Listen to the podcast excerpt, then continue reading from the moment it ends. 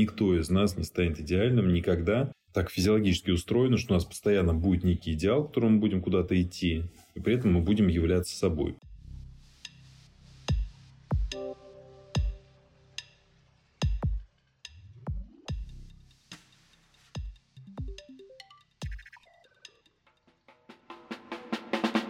Честно говоря, я очень давно хотела записать этот выпуск. Потому что сегодня мы поговорим про открытый диалог, и это, я не побоюсь этого слова, та самая практика, которая вытянула меня, ну, буквально с днища, а еще изменила мою жизнь. И я знаю, что многие люди не знают про эту практику, и именно поэтому мне хотелось рассказать как можно большему количеству людей об этом. Открытый диалог — это научно доказанный метод, который может существенно улучшить качество вашей жизни. И именно благодаря открытому диалогу я в принципе поняла, что я вообще была не знакома с тем самым человеком внутри меня, и что старая модель жизни, к которой я привыкла, больше не работает. Во-первых, я научилась чувствовать. Я научилась доверять себе. И самое главное, о чем мы тоже сегодня довольно много будем говорить, я перестала себе врать. И когда ты перестаешь врать себе, то, в принципе, ты и встречаешься с тем самым уникальным человеком, которого не окружают какие-то чужие социальные установки и чья-то чужая правда, а это просто очень честный и открытый диалог с самим собой. И рассказать, что же такое открытый диалог, причем тут честность и почему нам важны коммуникации, сегодня согласился не просто кто-то, а именно основатель и создатель метода открытого диалога Доктор, психофизиолог, эксперт по осознанному управлению здоровьем, предприниматель Дмитрий Шаменков. Дим, спасибо тебе большое. Я знаю, что поймать тебя большая удача, поэтому невероятно благодарна тебе, что ты нашел время и присоединился сегодня ко мне. Спасибо тебе большое. Мне очень интересно. Как вы помните, в этом подкасте мы говорим о том, что нужно сделать для того, чтобы все стало реально через отношения с собой, телом и людьми. И так или иначе все эти составляющие пересекаются в открытом диалоге. Сегодня мы тоже затронем вопросы физиологии, честности и коммуникации. Дим, и тут у меня к тебе сразу возникает фундаментальный вопрос. Реально ли жить без этих составляющих? Невозможно жить без коммуникации, я тебе так скажу. Без взаимодействия, без общения. Это как бы сама, возможно, суть процесса эволюции, процесса развития жизни на планете, если смотреть с материалистической точки зрения, да, просто это нас понимание, оно выводит сильно далеко за пределы человеческого даже опыта, тех смыслов, представлений, которые у нас есть о реальности, потому что подводит нас к осознанию такой информационной природы происходящего. Как говорил мой учитель Константин Викторович Тудаков, академик академических наук, э, СССР, потом большой академии, он говорил так, что информационный процесс – первичная суть человека. Поэтому как бы нельзя жить без передачи информации, потому что в ходе эволюции живые системы обменивались друг с другом информацией. Именно этот э, путь, обмен информационный с сотрудничеством, он приводил к тому, что системы способны были быстро поделиться кодом выживания и адаптироваться к быстро меняющимся условиям среды. Поэтому тот, кто умеет коммуницирует, тот, кто делает это достаточно быстро, очень эффективно, тот, кто умеет сотрудничать, тот, мягко говоря, выживает. Ну и в конечном итоге добивается успеха и смотреть с такой эволюционной перспективы. Поэтому без вот этого взаимодействия, которое, безусловно, должно быть максимально точным. То есть это так как писал академик Анохин, это максимально точная передача такая информации, без искажения. Максимальная информационная эквивалентность должна быть вот, при передаче информации. Тогда система работает, тогда компоненты системы, обмениваясь данными, они формируют целостную, полноценную картину мира, эффективно прогнозируют мир и способны действовать с опережением, предвосхищая события, предвосхищая, предчувствуя события и, соответственно, адаптируясь к ним с опережением. Вот. Поэтому в этом смысле естественными является искажение для жизни. Ну, конечно, тоже естественно. То есть, когда мы смотрим на любой процесс, в естественной среде, в естественной природе, мы всегда можем увидеть так называемое нормальное распределение. В любом, ну, статистически мы оценим какой-то процесс. Всегда будет те, кто лучше, допустим, и эффективнее там обмениваться информацией, те, кто хуже. Ну, то есть, это норма жизни некой. Нельзя взять и там заблеймить эту тему и сказать, что вот так плохо или так нехорошо. То есть, искажения, они естественно возникают в силу просто естественных причин. Вопрос всегда в обработке этих искажений, в осознании, например, боли, как эволюционный механизм, который показывает, что искажение происходит. Ведь боль отражает то, что где-то нарушена целостность системы, где-то какие-то есть, э, соответственно, сложности, где-то неточность при передаче информации. И, соответственно, вовремя обнаружить это, вовремя отреагировать, вот в этом есть большой интерес, большая ну, задача, скажем так, эволюционная, которая может быть вот стоять перед нами. Вот. Поэтому здесь мы должны смотреть на это, понимаешь, то есть вот с этой перспективы. Угу. А почему-то все-таки честность? То есть вот можем расшифровать для наших слушателей. Слушай, ну точность при передаче информации. Честность – понятие, которое очень сильно в культуре искажено. То есть очень часто люди по словам чест понимают рубить правду матку. Это сейчас я пойду и всем скажу то, что я думаю. Люди ошибочно свою картину искаженную мира выдают за некую правду и считают, что эту правду они скрывают, они ее там прячут, потому что вот есть некая правда, я ее не говорю, потому что я таким образом травмирую людей вокруг себя или там что-то еще. То есть, вот основной механизм. Поэтому мне даже слово честность не очень нравится. В английском языке есть очень правильное слово, называется integrity. Оно тоже как честность переводится, но оно про целостность, про аутентичность скорее, про то, чтобы быть собой, понимаешь? Про то, чтобы реально понимать, что мир, он не такой, какой ты думаешь. Твое представление о нем очень сильно резко ограничено. И вот понимание этого механизма, понимание реализма, что у меня нет окончательной картины, что то, что я выдаю за правду, правдой не является. Отсюда начинается путь такой глубины честности, глубины к искренности, понимаешь? Опять же, к соблюдению договоренности, которые важно соблюдать. То есть, когда говоришь про честность, люди в первую очередь думают про правду матку. Но реально, допустим, почему бы не подумать о том, что это следование договоренностям, про то, чтобы быть искренним, слышать себя, свои чувства, реалистично воспринимать картину мира, быть готовым к ее изменению и так далее. Ну вот честно, оно вот про это. Поэтому, когда мы говорим, вот мне хочется избегать таких плоских, простых определений, давай сразу же некое многомерное представление для того, чтобы не складывалось ошибочно ложное представление. Потому что люди же как? Он где-то услышал звон, да, и побежал уже дальше все куда-то там применять в жизни, и неправильно, понимаешь, вот в чем проблема. Нет какого-то монохроматичного, такого черно-белого простого определения, потому что даже, извиняюсь, он сейчас квантовые вычисления вовсю входят в моду, понимаешь, то есть э, в которых не только единицы или нули в двоичном коде, но есть состояние суперпозиции 1 и 0, понимаешь, которое тоже является на нормой вычисления. Вот э, мне хочется, чтобы это и в нашем языке, в нашем диалоге в том числе звучало про то, чтобы была более сложная картина, потому что именно она ведет к такому представлению более целостному о реальности. То есть инь и янь, понимаешь? Вот инь и янь, они вместе, понимаешь? Они вместе создают целостную картину мира. Я не случайно тебя спросила, потому что мне как раз хотелось это раскрыть вот именно не так, что ты кому-то врешь и что-то идет не так. Для меня честность — это в первую очередь моя собственная уникальность. И это тоже, мне кажется, то, что приходит ну, с каким-то глубинным пониманием что ты вот там внутри уникальный, все остальное напускное и нечестное. И правда, да, кстати, честность — это какое-то очень искаженное слово в плане смыслов. Каждый как будто бы его как-то по-своему интерпретирует. Очень классно, что мы это подсветили. Реально.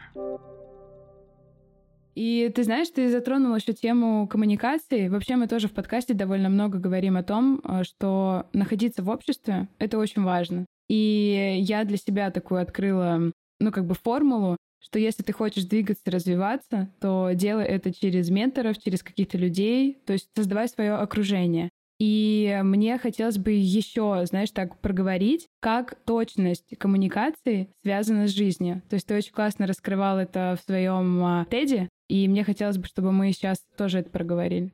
В связи с тем, что это имеет эволюционную перспективу, то есть в ходе эволюции живые системы вообще сформировались благодаря обмену информационному и совместному развитию через именно формирование так называемых метасистем. То есть, он говоря, две системы встречаются, у каждой из них есть набор свойств, и он недостаточен для, там, допустим, для выживания. Но когда они объединяются вместе, у них появляется, во-первых, объединение свойств происходит, возникают шансы на выживание. А с другой стороны, возникают так называемые эмерджентные свойства системы, которые вновь возникшие, внезапно проявляются. То есть, например, муравьи поодиночке тонут, а вместе, когда они встречаются, они формируют муравьиный плод, и он перестает тонуть. И они могут в этом состоянии плавать десятки километров неделями, просто сотни километров реально могут плавать, очень долго перевозить тяжелейшие грузы. В конечном итоге, представляешь, возникает новые свойства, которые создают фундаментальное эволюционное преимущество. И, соответственно, потеря где-то коммуникации в этом процессе. Например, ламихузы такие есть существа, которые попадают в муравейник и путают коммуникацию там. Это как такие драгдилеры современные. Они нарушают коммуникацию, не облегчают ее, а прям портят ее все то, соответственно, это сразу же приводит к тому, что система распадается. И она как целая не способна воспроизводить те важные результаты, которые дают этому целому и его отдельным частям выживать как целым отдельным частям. В связи с тем, что это длительный эволюционный процесс, уже эти части, они не сильно сами по себе и выживающие. Ну, как, допустим, люди, там, человек, он появляется на свет, он должен иметь, в первую очередь, социальную поддержку, потому что без нее он не получит ни крыши над головой, ни еды, вообще ничего абсолютно. То есть, он погибнет. Его кто-то должен поймать, какая-то среда, и его вырастить. Это может быть среда людей, это может быть среда животных, например, как вариант. То есть, варианты разные, да, но кто-то должен позаботиться о нем. Если этой заботы нет, система как бы не выживает. Вот, поэтому для нас, для любой среды, даже ну, все результаты деятельности, которых мы достигаем, они носят социальный характер. Мы с кем-то о чем-то договариваемся, вместе куда-то идем, и вместе совершаем какие-то значимые дела, которые играют очень важную роль для нашего энергообеспечения и так далее. Вот, соответственно, если вдруг в этих процессах где-то нарушается коммуникация, то результаты деятельности не получаются. Если говорить про развитие, не происходит развитие, если говорить про даже просто обеспечение жизнедеятельности на том уровне, на котором мы были, не происходит обеспечение жизнедеятельности. Соответственно, система начинает испытывать, она начинает вибрировать себя сначала сигналом боли. Боль пронизывает эту систему на всех уровнях. Когда мы говорим про человека, например, про болезни, это, как правило, ну, основных три, которые нам понятны уровни, это такой физический, психологический и социальный уровень. Вот заболевание носит э, социопсихосоматический характер. Вот. Всегда пронизывает. Весь этот континуум пронизан болью. То есть боль, она приходит и на физическом уровне, на уровне душевном, на уровне социальном сразу. И, соответственно, этот сигнал, он нас заставляет обратить внимание найти, где коммуникация нарушена. Не все понимают это, в основном люди стараются боль подавить. Потому что кажется, что боль что-то неправильное, там вот как будто бы из двоичного кода жизни можно вычеркнуть нули, например. Но там все содержит смысл, и нужно учиться вот так сердцем открыто все это воспринимать для того, чтобы, ну, в общем, слышать все это происходящее. Поэтому, да, точность нужна. То есть, элементарно для того, чтобы были результаты деятельности, для того, чтобы было развитие, для того, чтобы дела делать, для того, чтобы было здоровье элементарно. То есть, если где-то распадается в моем социальном теле коммуникация, мы говорим, сердце болит в этот момент. То есть, ну, как правило, для человека на самом деле, вот были исследования эти Люберман, такой профессор из Университета Калифорнии в Лос-Анджелесе, вот, и они показали то, что люди вспоминают именно эту боль душевную больше всего, как самую сильную боль жизни. Когда что-то происходит, нам не до того, чтобы заниматься какими-то делами. Погиб какой-нибудь человек, например, кто-то нас предал, там разрушена какая-то система, там, ну, просто далеко, чтобы не ходить, военные действия все это разрушает очень сильно, нарушает. Потом дальше происходят физические боли, проблемы. То есть, например, если на социальном уровне где-то разорвана была ткань жизни, естественно, психология тоже страдает.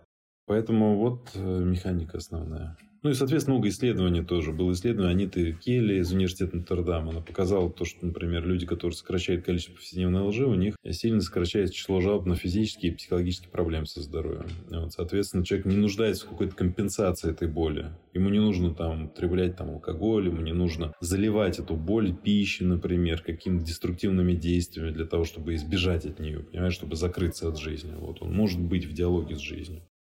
Хочется как раз вот это раскрыть. Ты сказал такую вещь, как открыто воспринимать сердцем, слышать сердцем, да, и быть в диалоге с жизнью. Можешь поподробнее об этом рассказать? Как мне это сделать? Все начинается с диалога с собой, потому что ты самая близкая часть этой жизни, которая рядом, и мы чаще всего себя не принимаем, не воспринимаем. То есть у нас есть вот некий образ себя, который там правильный в кавычках. Это не наш э, там врожденный образ, он сформирован средой, в которой мы вырастали. И дальше этот некий образ, он зачастую сильно отличается от оригинала. Вот то, что мы на самом деле себя представляем. То есть, если, например, у нас там кажется правильное чувство, правильно мы должны выглядеть каким-то образом, вот, но на самом деле мы другие. И вот это непринятие себя, непринятие разных своих состояний чувств, причем хроническое такое непринятие, оно рождает искажение восприятия, потому что цель в живых системах определяет восприятие, цель фильтрует воспринимаемую информацию. Если я блокирую себя, если моя цель плохо себя чувствовать, я буду плохо себя чувствовать. Я не хочу себя чувствовать вот такого, да, и я не буду себя чувствовать. Моя цель будет определять восприятие, и я буду как будто бы какие-то отдельные блоки, элементы жизни, код жизни отвергать. А этот код универсальный, вот целиком, если рассматривать матрицу вот жизни, Все, что я чувствую и переживаю, это есть язык сердца, это есть язык, с помощью которого я взаимодействую со Вселенной. Это в конечном итоге язык Бога. Я взаимодействую с миром через себя, через свое тело, через свои переживания, чувства, через все, что происходит со мной. В этом коде нет правильных или неправильных нот. Можно как на ноты смотреть на это, как на нотный стан. Эти ноты, они отражают разные там, частоты, условно говоря, жизни. Их очень много, их много разных комбинаций. Они могут быть приятные для звука, не очень приятные. Как, знаешь, там кому-то не нравится джаз, кому-то не нравится там, симфоническая музыка. Вот то же самое в жизни. Есть много разных кодов, есть много разных мелодик. И вот путь к исцелению, путь к диалогу с жизнью, он начинается с диалога с собой. Что я начинаю слушать себя, когда я начинаю давать место тому, что есть и так во мне, когда я тренирую контакт с собой, когда я целенаправленно улучшаю свое самочувствие, когда я иду конкретно в контакт со своими чувствами, переживаниями, со всем тем, что я испытываю в текущем моменте, для того, чтобы хорошо себя почувствовать. Хорошо себя почувствовать, это не означает чувствовать только хорошее, это означает чувствовать весь спектр. Еще раз говорю, единицы и нули в том числе. Не может быть в двоичном коде передана информация, если мы вырезали из него ненавистные нам нули. Не передается информация, нет смысла в этом диалоге что-то звенит, но это все не то. Соответственно, вот э, путь, он начинается с тишины такой внутренней, потому что я не знаю, как правильно. Мне важно поучиться у жизни, мне важно послушать жизнь. Я начинаю с того, что начинаю слушать себя, начинаю следовать за дыханием, за физическими ощущениями, за телесным движением, из глубины, изнутри, из не из оценки а осуждения, из какого-то там претензии или какого-то долженствования, как э, выдающийся американский психотерапевт Альберт Эллис назвал словом должнонизм или masturbation, глагола must должен. Вот такое у нас должное к себе. Я, как в идеален, как ты сказал, классно. Единственное мое сожаление, то, что я не кто-нибудь другой. Понимаешь, вот э, я не кто-нибудь другой. Действительно, это так. Я какой-то не такой. Соответственно, я вот жду, что я стану кем-то другим. Я ищу где-то в жизни способы скомпенсировать свою вот эту I'm not enough, свою неполноценность какую-то такую корневую нахожусь в осуждении, в собственной вине, и дальше я его компенсирую путем воздействия на других людей, путем насилия, путем каких-то излишеств жизни. Поэтому вот диалог начинается отсюда, изнутри. И когда я научаюсь слышать, когда я невооруженным взглядом смотрю на мир, невооруженным буквально, да, то есть я открыт, когда мое сердце открыто, я сначала воспринимаю, слышу мир, тогда мне находится что сказать. И тогда это говорение или действие, оно становится связанным с божественным в жизни, с источником жизни.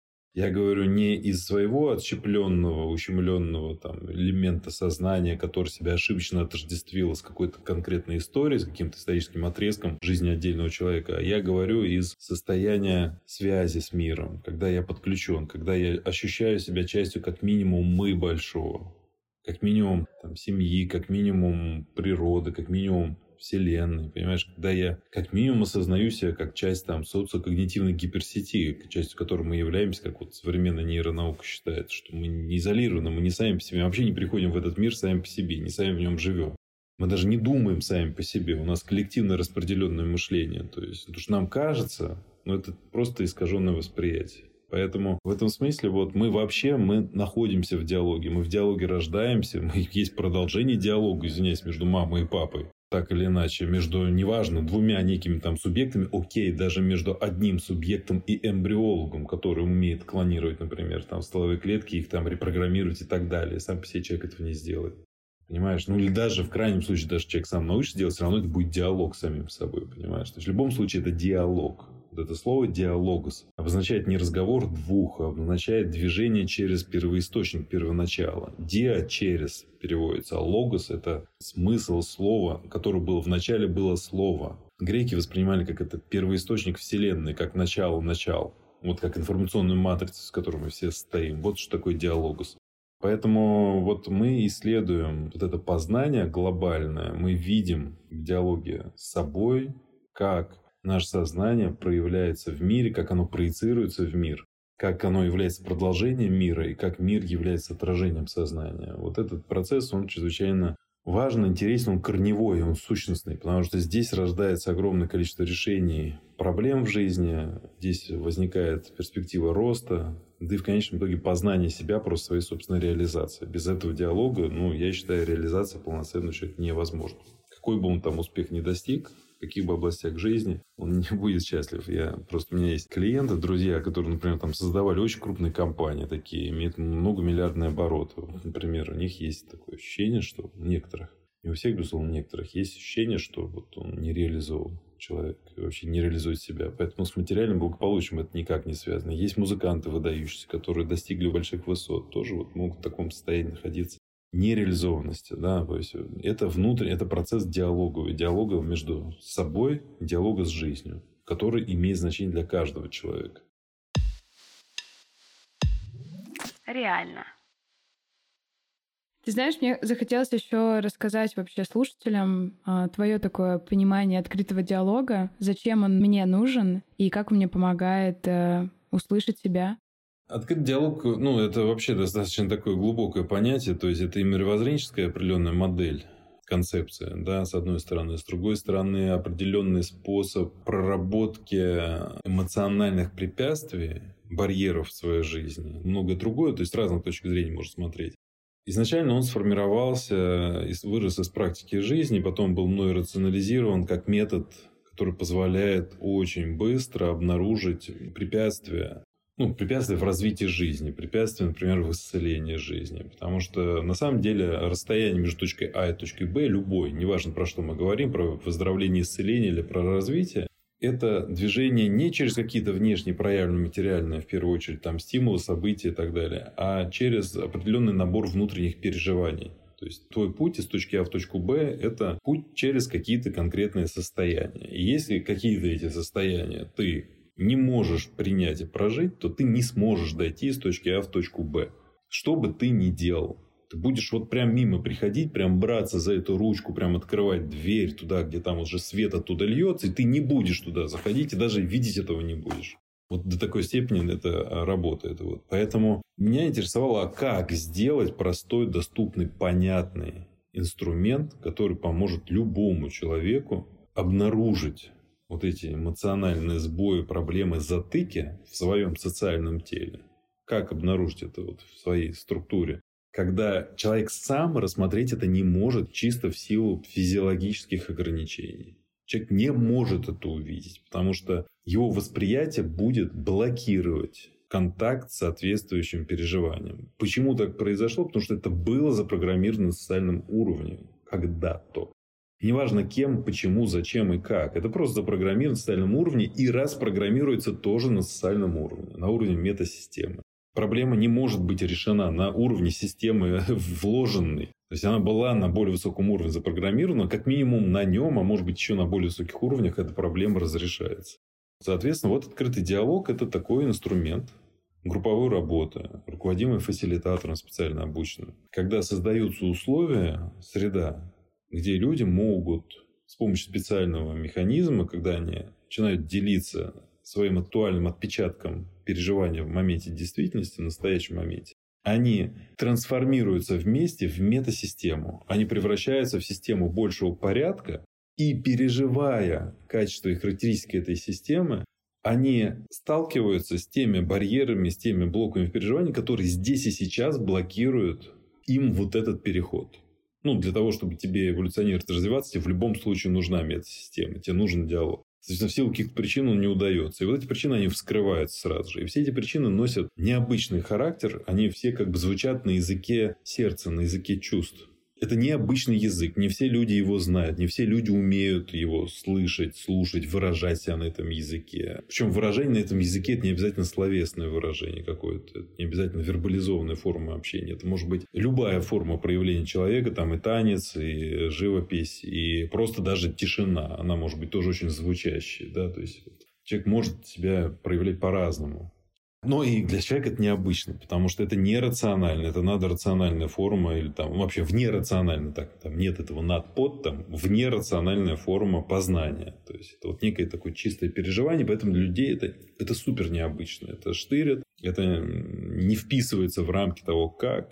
Это формирует новый опыт, удивительный, совершенно уникальный опыт для человека. Вот, и Отсюда прорисовывается уже следующий шаг. То есть, условно говоря, так решаются проблемы. То есть, ты заходишь с каким-то определенным состоянием, ты его себе рационализируешь как вот мне что-то не хватает, или я хочу то-то, то-то, то-то, например. Но не факт, что тебе именно это нужно, и путь таков, ты просто так себе это объясняешь сейчас. Вот. И дальше в групповой работе быстро вскрывается определенный набор состояний, которые ты не хочешь признавать как свои. Это чьи угодно состояния. Но очень сложно сказать, что ты это чувствуешь. Но как только ты это осознаешь и выражаешь, что ты это чувствуешь, возвращая себе, по сути, интегрируя эти состояния, то в этот момент размыкается система, ты делаешь следующий шаг к своей реализации. Вот человеку нужно учиться вот так ходить. И он достаточно быстро в открытом диалоге, безопасно и очень эффективно, это научно доказано, человек прорабатывает эту сферу. И он быстро улучшает качество жизни, особенно если оно было снижено. Причем улучшение качества жизни настолько драматично, если оно было снизано, что оно превышает, например, существующие какие-то технологии, подходы и методы. А качество жизни улучшается на 25% в течение месяца, если изначально оно было снижено, качество жизни. Вот сейчас мы будем воспроизводить исследования в англоязычную аудиторию, потому что, может быть, отличается, скажем так, русскоязычная или, например, украиноязычная аудитория. Ну, ментально бывают разницы, то есть часто адаптируются. Вот. Ну вот сейчас я как раз э, тема моей докторской диссертации, на которой работаю, как раз адаптация этого инструмента метода э, в англоязычную аудиторию.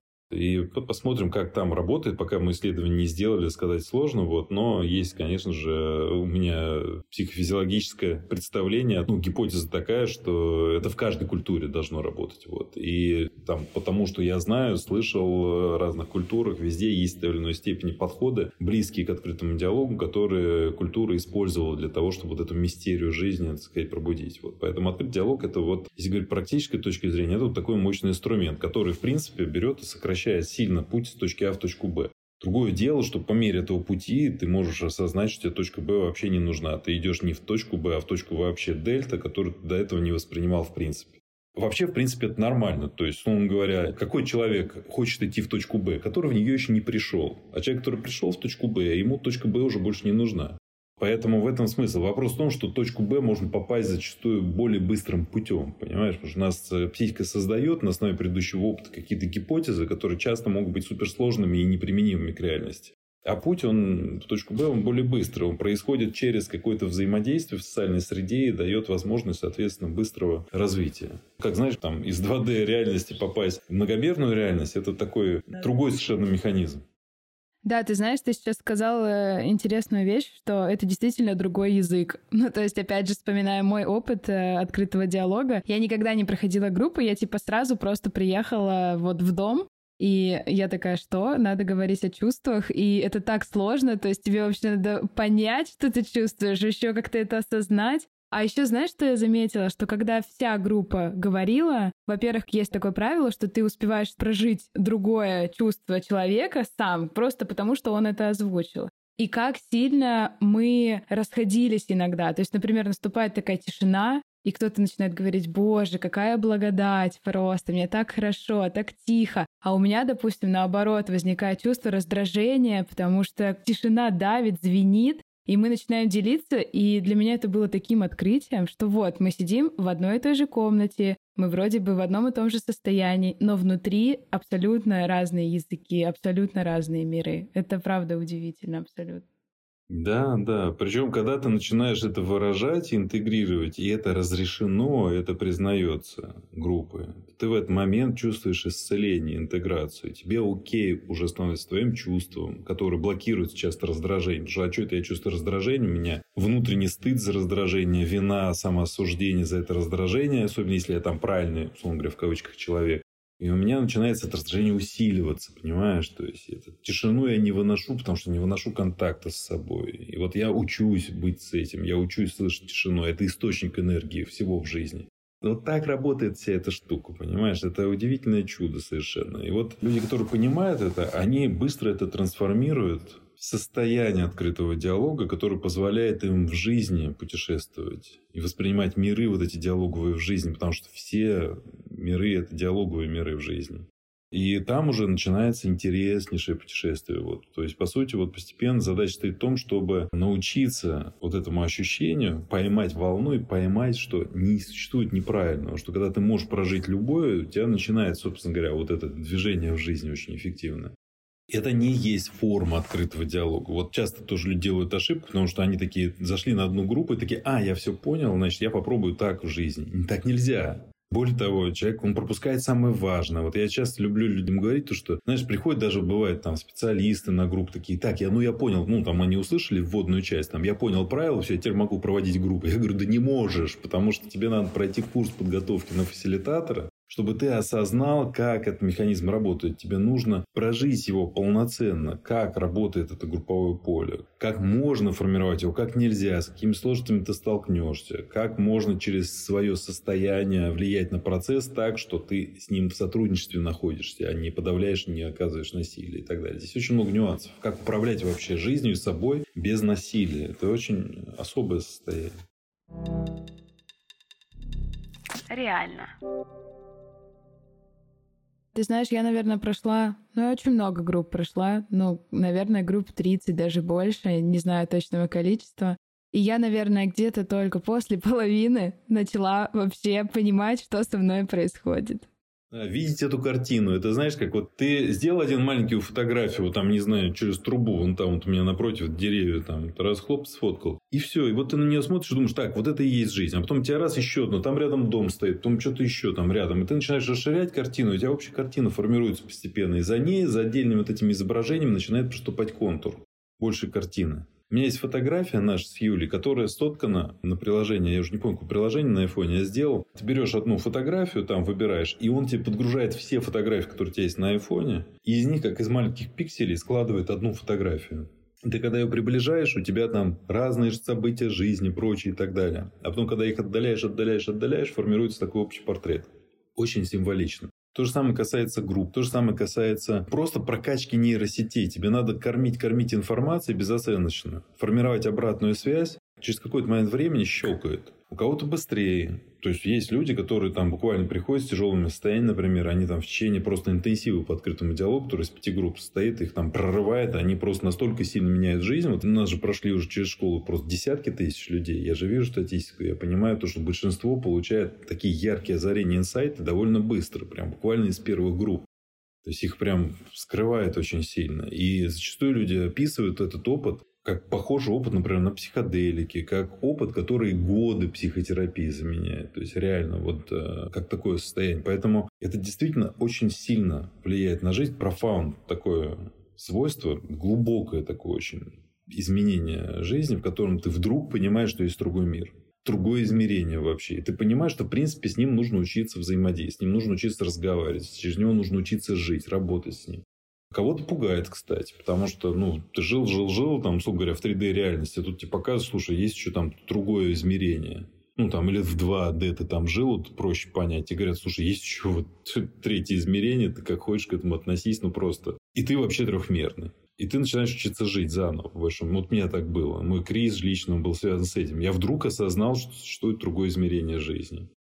И оно играет настолько глубокую роль, что все остальное, ну, даже незначимо по сравнению с тем, что вот есть это. Да, я помню, что мы еще когда проходили группы, кто-то рассказывал, что он уже в сотый раз приходит на группу. Я тогда подумала о том, как же это классно, что человек продолжает это делать и продолжает искать. Мне кажется, это такая сила. И вот ты не зря сказал, что кого-то это пугает. То есть это же можно сказать, а, типа, это не работает для меня, и больше я не буду это делать. В общем, э, всем рекомендую попробовать для себя метод, потому что, ну, это правда, мне кажется, пока ты сам не попробуешь, очень тяжело это описывать словами.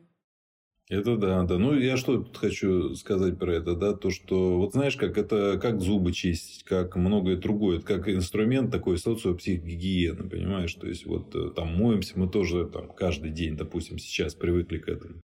Это примерно то же самое, да, то есть это, это не штука такая, которую ты однажды сделал, и как бы ты все стал святым. Ты не становишься святым. Тебе надо развиваться, тебе надо идти в это. Тебе важно познавать грани жизни. На каком-то этапе ты начинаешь понимать, что в принципе это и есть жизнь. Вот это и есть познание жизни. Не проявленность ее в простой горизонтали, где ты с утра там до забора что-то делаешь, вот, и, значит, все, вот тебе поесть, поспать и так далее. Все, больше ничего не надо. Нет, это и есть развития. Как Марсель Прус говорил, что единственное подлинное путешествие, единственный подлинный источник молодости, единственное подлинное путешествие – это исследование Вселенной глазами другого человека. Ты очень правильно говорил. Понимаешь, вот ты подключаешь, ты расширяешь твое представление, происходит образование, ты совершенно с другой точки зрения, с другой позиции смотришь на мир, у тебя другие возможности, другие перспективы, другие способы переживания, все другое. Глупо этого не делать. И то, что касается вот, регулярной практики, ну, понимаешь, ну, в жизни это все переносится очень быстро. Вот я, допустим, делаю каждый день еще, например, практику молчания. Провожу там, клубы веду. У меня специально есть среда, потому что я сам очень ленивый. Я знаю свои ограничения, я понимаю то, что значит... Вот если у меня не будет этой среды, я делать это не буду, несмотря на то, что я знаю офигенную ценность, значимость, понимаю, что это прям супер важно. А нужно делать каждый день. Понимаешь, как зубы чистить. Вот делаешь, когда так, то вода камень точит, система развивается, и ты быстро очень эволюционируешь. Ты за день проживаешь так много, сколько многие люди не проживают там даже за всю свою жизнь. Вот примерно такое вот сравнение можно сказать. И чтобы так жить, нужно так интересно жить. Требуется практика.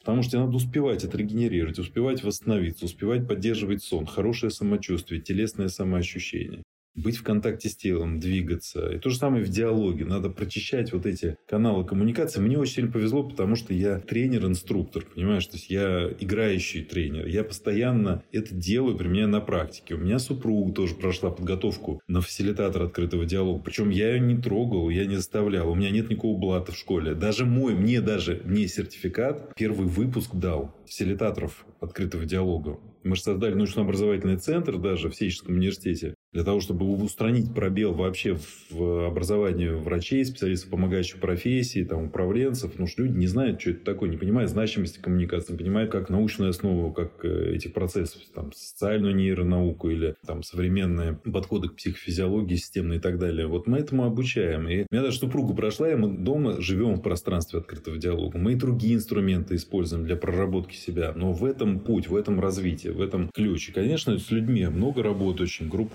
провожу, и, соответственно, школа большая, уже учеников много. У меня больше 200 фасилитаторов выпущено. Это все специалисты по открытому диалогу сейчас мы. Профессиональную ассоциацию вот развиваем, то есть движемся, развиваемся. У меня есть цель за три года по всему миру около 30 тысяч человек сейчас подготовить. То есть как задача такая амбициозная. И все это построено только на открытом диалоге. Это нельзя построить другим путем. Нельзя себе поставить цель вот это вырастить и использовать другие механизмы и подходы, как это сделать. Это я более того не смог, понимаешь, то есть вот все это вырастить, создать, тот путь пройти, который прошел на протяжении своей жизни, просто бы не смог, если бы я двигался вот путем грубой силы.